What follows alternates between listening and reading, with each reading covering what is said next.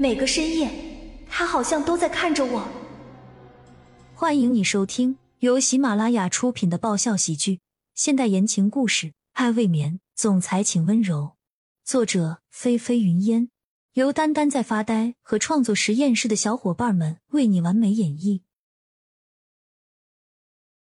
第二十三集。话说到了这个份儿上，江曼真的觉得和沈雨然独处，自己是在浪费生命。她扬起眼角来，一脸不屑的看着沈雨然。沈小姐，你就不妨直说吧，你上来找我到底有什么事儿？该不会就只是想来告诉我，你们俩当年是怎么在我眼皮子底下这样那样偷情苟且的吧？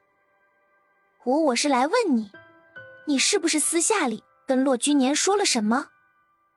沈雨然终于整理好了自己的思路，可以开口就是质问的语气，眉宇间还有一抹哀怨和委屈。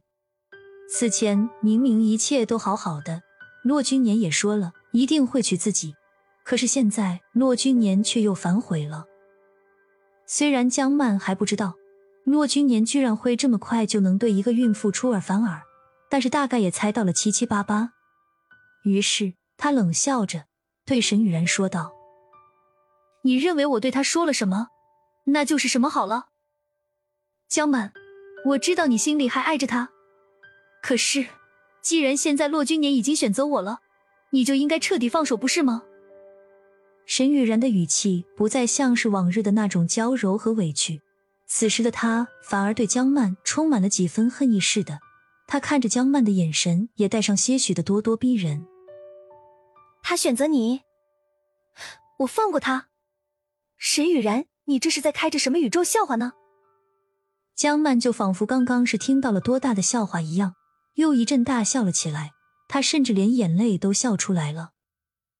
而沈雨然的脸色变得有些难看，他眼睁睁的望着一直在狂笑不止的江曼，他好像就从来没有看懂过江曼似的。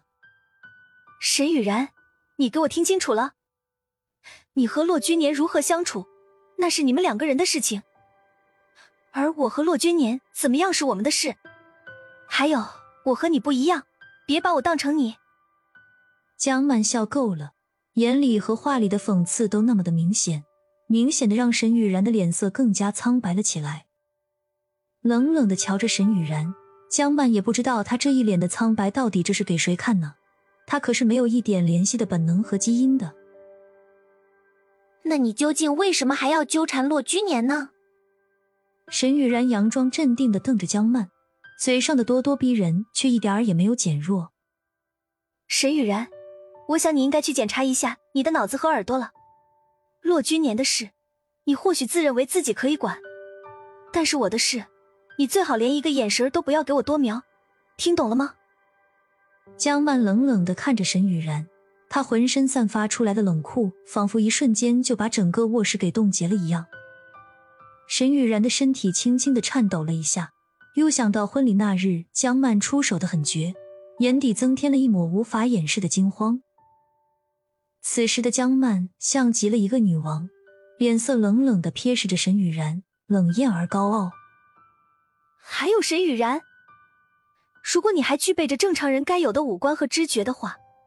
我想你应该明白自己现在是什么样的身份，在明白自己身份的同时，我希望你可以用你不怎么灵光的脑子，好好的想一想，什么样的话该说，什么样的事该做，知道吗？你，你怎么在这里？骆君年此时推门而入，而沈雨然原本还是一副气急败坏的表情，在听到骆君年的声音后，顿时眼里就又浮现出了楚楚可怜的眼泪来。满脸委屈和害怕的转身扑救着，投入了骆君年的怀抱。君年，慢慢他，他欺负我。沈雨然的话里充满了委屈和抽泣声，身体也变得更是轻轻的颤抖着。这个沈雨然呢，还当自己是在没毕业的幼儿园里吗？他江曼用得着欺负你沈雨然吗？说实话，就你沈雨然那副德行的。也配江曼亲自动嘴动手去欺负吗？江曼要是欺负你，都会觉得浪费自己的口水，脏了自己的双手啊！江曼的嘴角狠狠地抽动了两下，什么都没说。本集完，欢迎订阅本专辑。爱未眠，总裁请温柔。更多精彩内容，请关注“丹丹在发呆”。